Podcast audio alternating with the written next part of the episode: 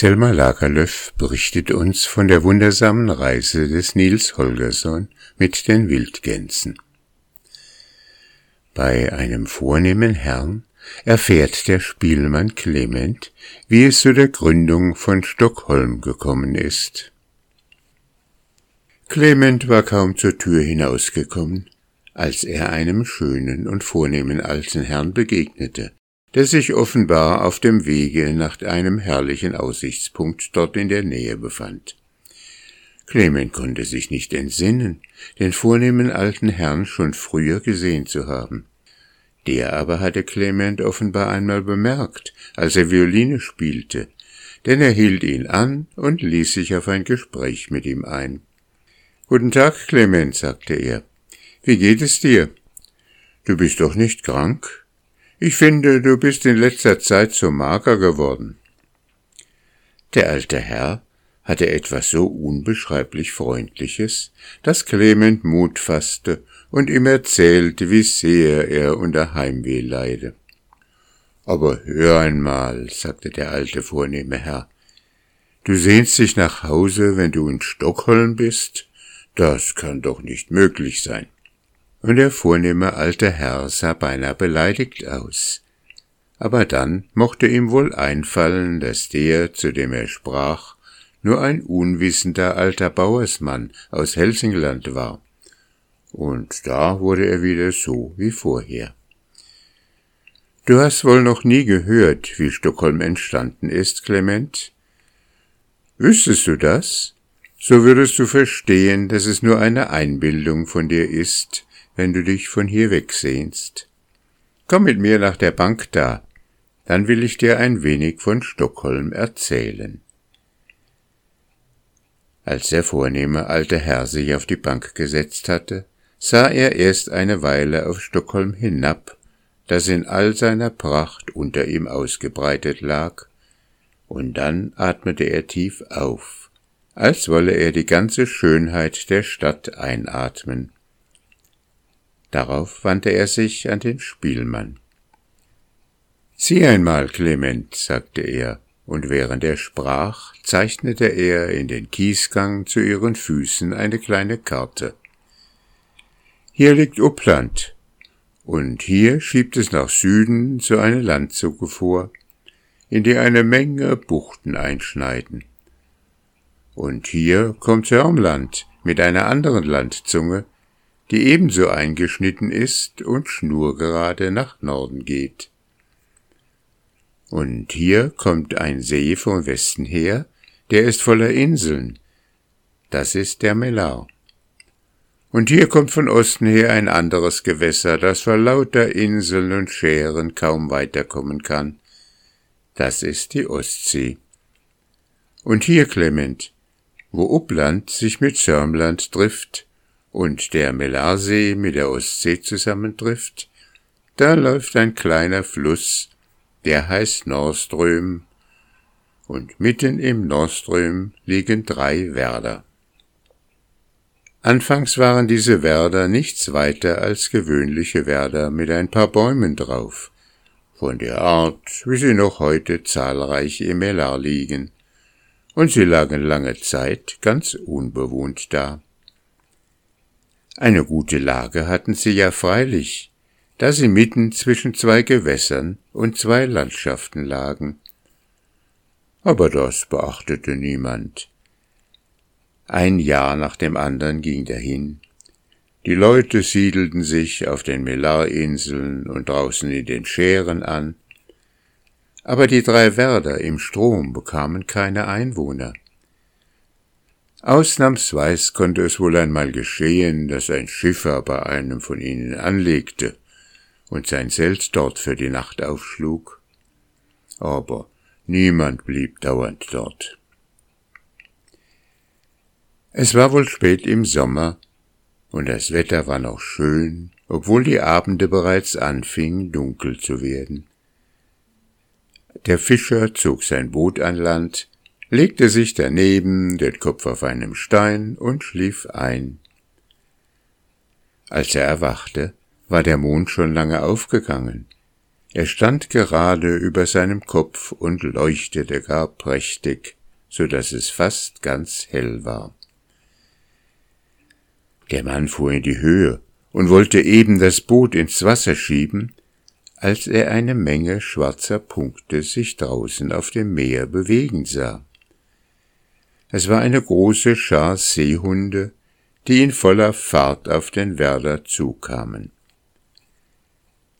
Als der Fischer sah, dass die Seehunde scheinbar an Land kriechen wollten, duckte er sich nieder, um nach seinem Spieß zu suchen, den er immer im Boot bei sich hatte.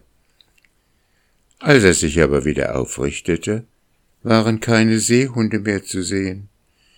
Statt ihrer standen am Ufer des Sees die schönsten jungen Mädchen in schleppenden grünen seidenen Gewändern und mit Perlenkränzen im Haar. Da begriff der Fischer, dass es Meerjungfrauen waren, die auf den öden Schären weit draußen im Meer wohnten und die nun Seehundkleider angelegt hatten, um an Land zu schwimmen und sich im Mondschein auf den grünen Wäldern zu belustigen. Ganz leise legte er den Spieß wieder hin, und als die Meerjungfrauen auf den Werder hinaufkamen, um zu spielen, schlich er hinterdrein und betrachtete sie. Er hatte gehört, dass die Meerjungfrauen so schön und anmutig sein sollten, dass niemand sie sehen könne, ohne von ihrer Schönheit bezaubert zu sein. Und er musste zugeben, dass dies keine Übertreibung war. Als er ihren Tanz unter den Bäumen eine Weile zugesehen hatte, ging er an den Strand hinab, nahm eines der Seehundkleider, die dort lagen, und versteckte es unter einem Stein. Dann kehrte er nach seinem Boot zurück, legte sich daneben und stellte sich schlafend. Bald darauf sah er die Meerjungfrauen an den Strand hinabkommen, um ihre Seehundkleider anzuziehen. Anfangs war alles Spiel und Fröhlichkeit, aber bald verwandelte es sich in Jammer und Klagen, weil eine von ihnen ihr Gewand nicht finden konnte Sie liefen alle am Ufer hin und her und halfen ihr suchen, aber keine fand es. Während sie so liefen und suchten, sahen sie, dass der Himmel hell wurde und dass der Tag nahe war. Da schien es, als könnten sie nicht länger bleiben, sie schwammen alle davon, bis auf diejenige, die kein Seehundkleid hatte, die blieb am Strand sitzen und weinte. Der Fischer hatte ja freilich großes Mitleid mit ihr, aber er zwang sich, ruhig liegen zu bleiben, bis es heller Tag geworden war. Da stand er auf und schob das Boot in die See hinaus, und als er die Ruder schon erhoben hatte, tat er so, als erblicke er sie ganz zufällig. Was für eine bist du denn? rief er. Bist du eine Schiffbrüchige? Sie stürzte auf ihn zu und fragte, ob er nicht ihr Seehundkleid gesehen habe. Der Fischer aber tat so, als verstehe er nicht einmal, wonach sie ihn fragte. Da setzte sie sich wieder hin und weinte. Aber nun schlug er ihr vor, zu ihm in sein Boot zu kommen. Komm mit nach Hause in meine Hütte, sagte er. Dann kann meine Mutter sich deiner annehmen. Du kannst doch hier nicht auf dem Werder sitzen bleiben wo du weder ein Bett noch ein bisschen Essen bekommen kannst.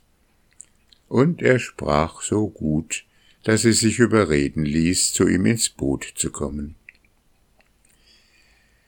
Der Fischer, wie auch seine Mutter, waren unbeschreiblich gut gegen die arme Meerjungfrau, und sie schien sich sehr wohl bei ihnen zu befinden. Mit jedem Tage wurden sie fröhlicher, sie half der Alten bei der Arbeit, und war ganz so wie ein Fischermädchen, nur dass sie viel schöner war als alle die anderen. Eines Tages fragte der Fischer sie, ob sie seine Frau werden wolle, und dagegen hatte sie nichts einzuwenden, sie sagte sogleich ja.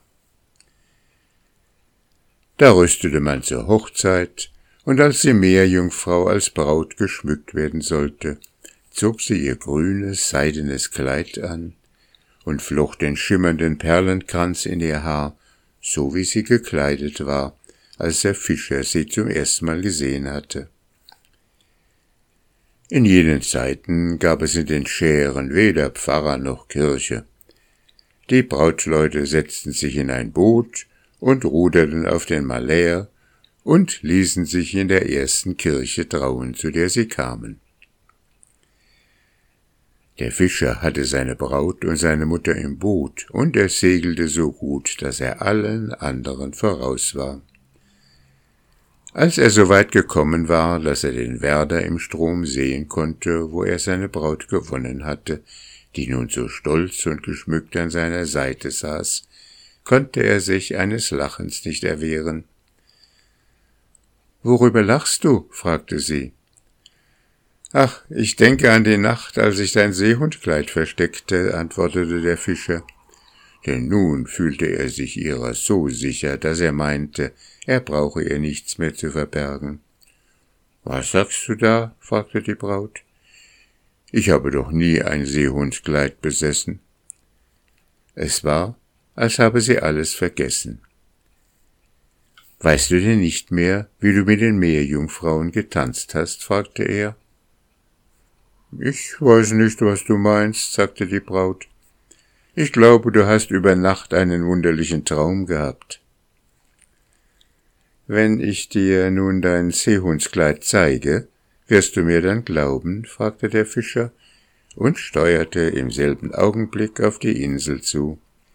Sie gingen an Land, und sie fanden das Gewand unter dem Stein, wo er es versteckt hatte. Kaum aber sah die Braut das Seehundkleid, als sie es ihm entriss und sich über den Kopf warf. Es umschloss sie, als sei es lebend, und sie stürzte sich sofort in den Strom. Der Bräutigam sah sie davon schwimmen. Er sprang ihr nach ins Wasser, konnte sie aber nicht erreichen. Und als er sah, dass er sie auf keine andere Weise zurückhalten konnte, griff er in seiner Verzweiflung nach dem Spieß und warf ihn ihr nach. Er traf besser, als er gewollt hatte denn die arme Seejungfrau stieß einen klagenden Schrei aus und verschwand in der Tiefe.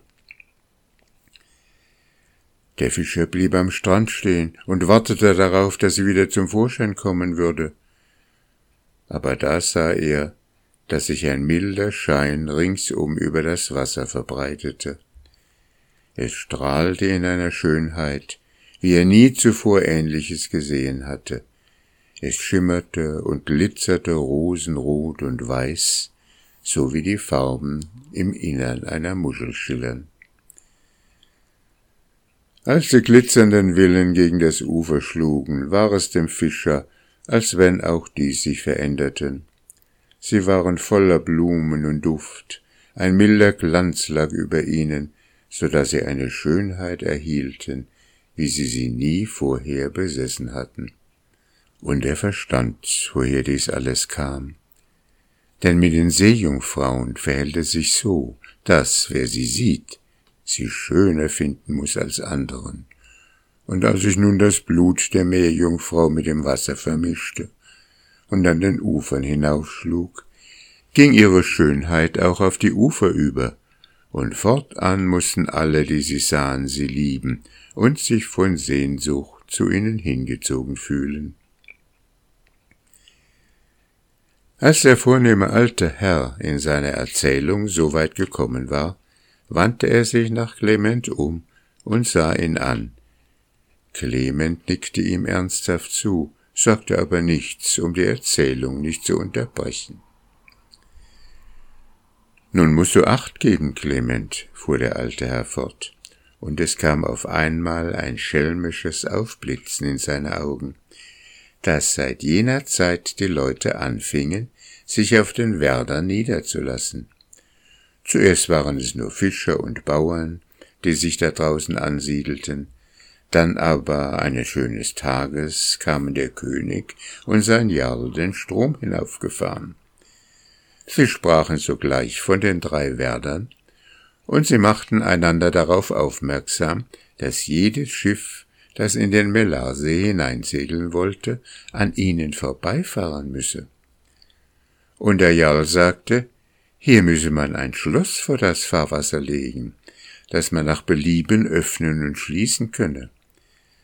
Die Handelsschiffe müssten hineingelassen und die Seeräuberflossen ausgeschlossen werden.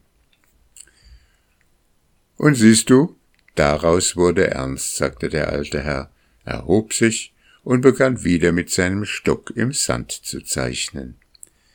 Auf der größten von den Inseln hier baute der Jarl eine Burg mit einem großen Wachturm, der Kormann genannt wurde, und rings um den Werder baute er Mauern, wie du es hier siehst. Und hier nach Süden zu setzte er ein Tor in die Mauer und einen starken Turm darüber.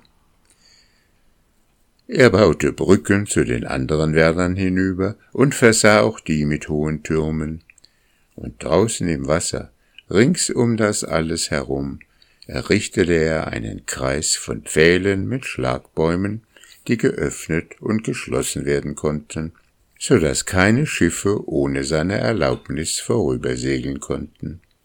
Du siehst also, Clement, dass die drei Werder, die hier so lange unbeachtet gelegen haben, sehr bald eine starke Festung wurden.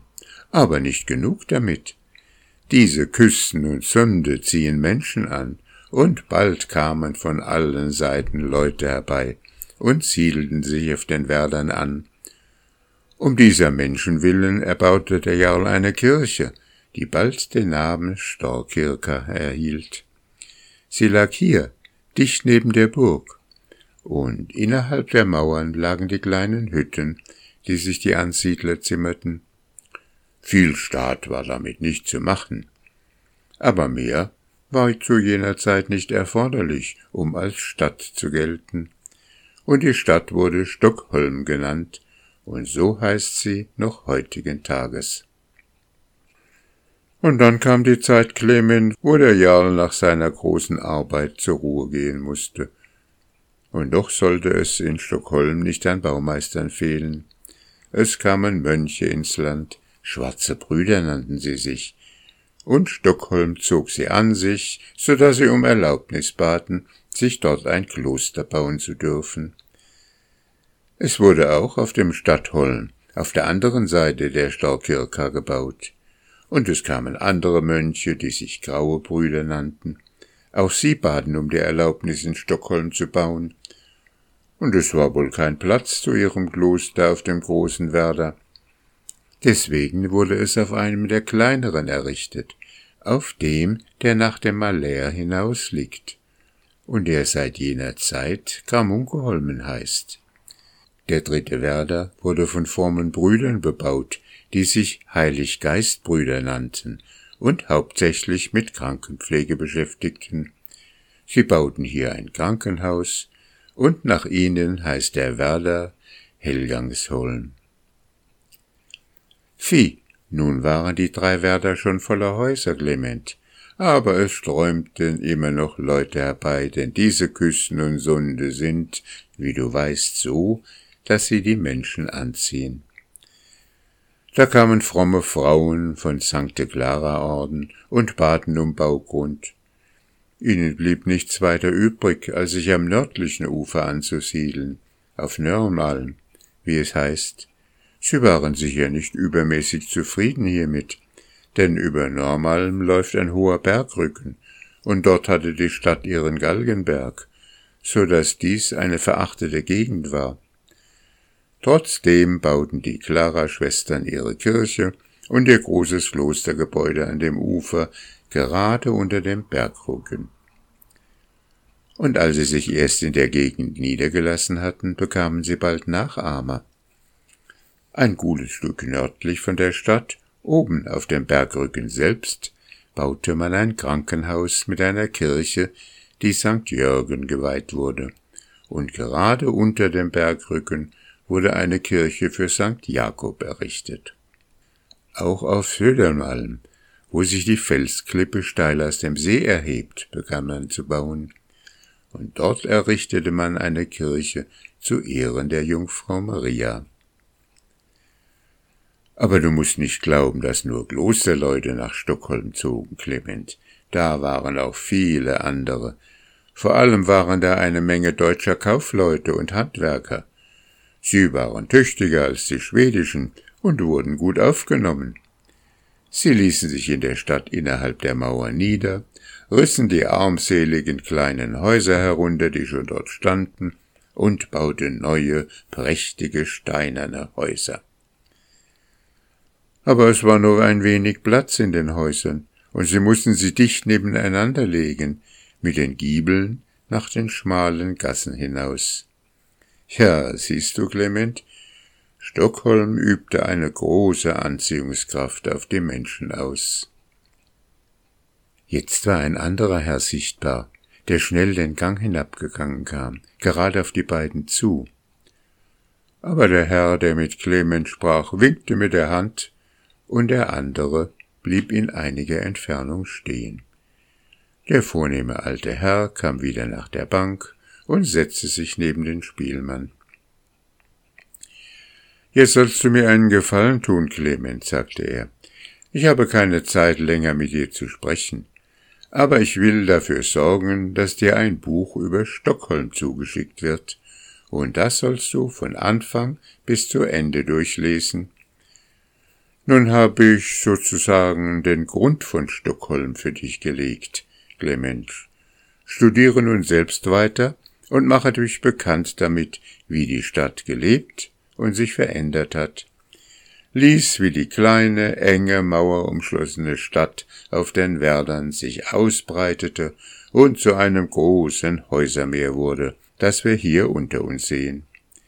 Lies, wie der dunkle Turm Kernan das schöne helle Schloss hier unten geworden ist, und wie die Kirche der grauen Mönche die Grabstätte der schwedischen Könige wurde. Ließ, wie der eine Werder nach dem anderen sich mit Gebäuden füllte.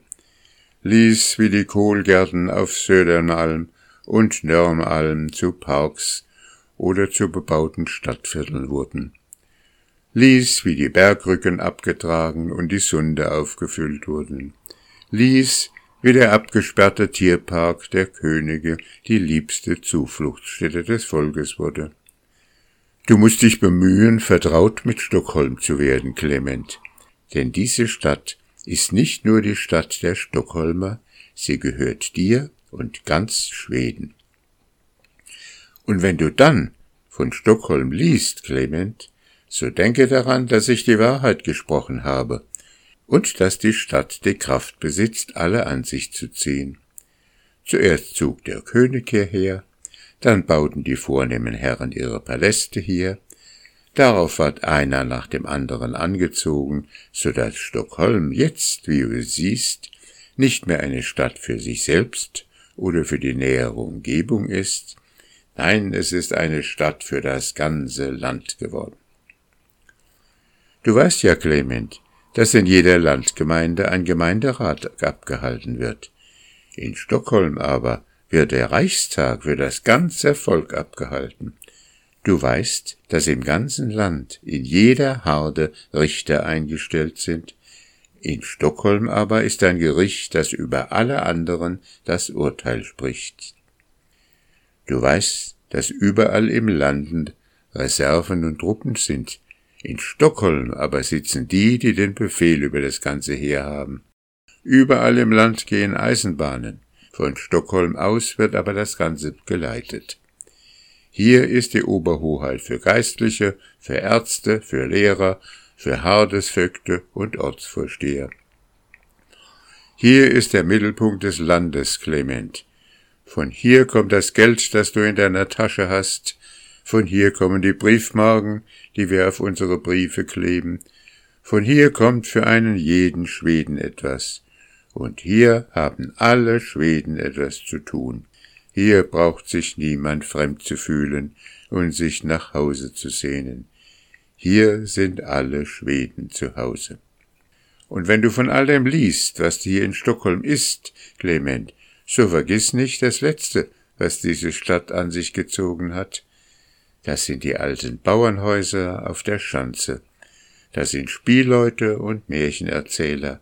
Alles, was alt und gut ist, hat Stockholm hier nach der Schanze hinaufgezogen, um es zu ehren und damit es draußen im Volk zu Ehren kommen an.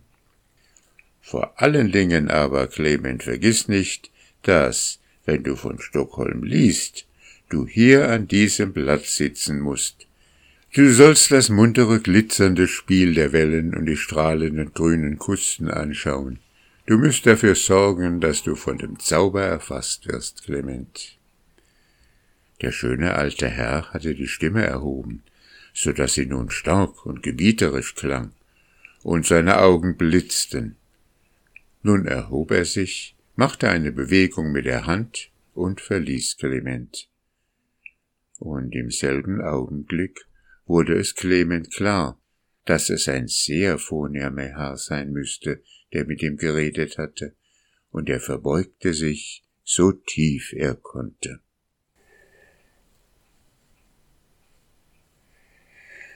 Am nächsten Tag kam ein königlicher Lakai mit einem großen roten Buch und einem Brief an Clement, und in dem Briefe stand, dass das Buch vom König sei. Von diesem Augenblick an war der kleine alte Clement Larsson viele Tage lang ganz aus dem Häuschen, und es war fast unmöglich, ein vernünftiges Wort aus ihm herauszubringen. Als eine Woche vergangen war, ging er zu Dr. Hagelius und kündigte seine Stellung. Er sei gezwungen, nach Hause zu reisen. Was hast du denn da zu suchen? Plagt dich noch immer das Heimweh? Fragte der Tochter. Ach nein, sagte Clement, damit hat es jetzt nichts mehr auf sich, aber ich muss trotzdem nach Hause. Clement war sehr mit sich zu Rate gegangen, denn der König hatte gesagt, er solle sich mit Stockholm vertraut machen und suchen, sich dort zurechtzufinden. Aber Clement konnte es nicht aushalten, ehe er denen daheim nicht erzählt hatte, dass der König ihm dies gesagt habe. Er konnte nichts anders, er musste daheim auf dem Kirchenhügel stehen und vornehm und gering erzählen, dass der König so gut gegen ihn gewesen sei, dass er auf derselben Bank mit ihm gesessen und ihm ein Buch geschenkt und sich Zeit gelassen habe, mit ihm, einem armen alten Spielmann, eine ganze Stunde zu reden, um ihm von seinem Heimweh zu kurieren. Das war etwas Großes, es den Lippen und den Mädchen aus Dallarna hier auf der Schanze zu erzählen. Aber das war noch nichts dagegen, es daheim zu erzählen. Wenn Clement auch im Armenhaus stranden sollte, so würde das nach diesem nicht so hart sein. Er war jetzt kein ganz anderer Mann als vorher und würde auf ganz andere Weise geachtet und geehrt werden. Und dieses neue Sehnen wurde Clement zu stark. Er musste zum Doktor und ihm sagen, dass er gezwungen sei zu reisen.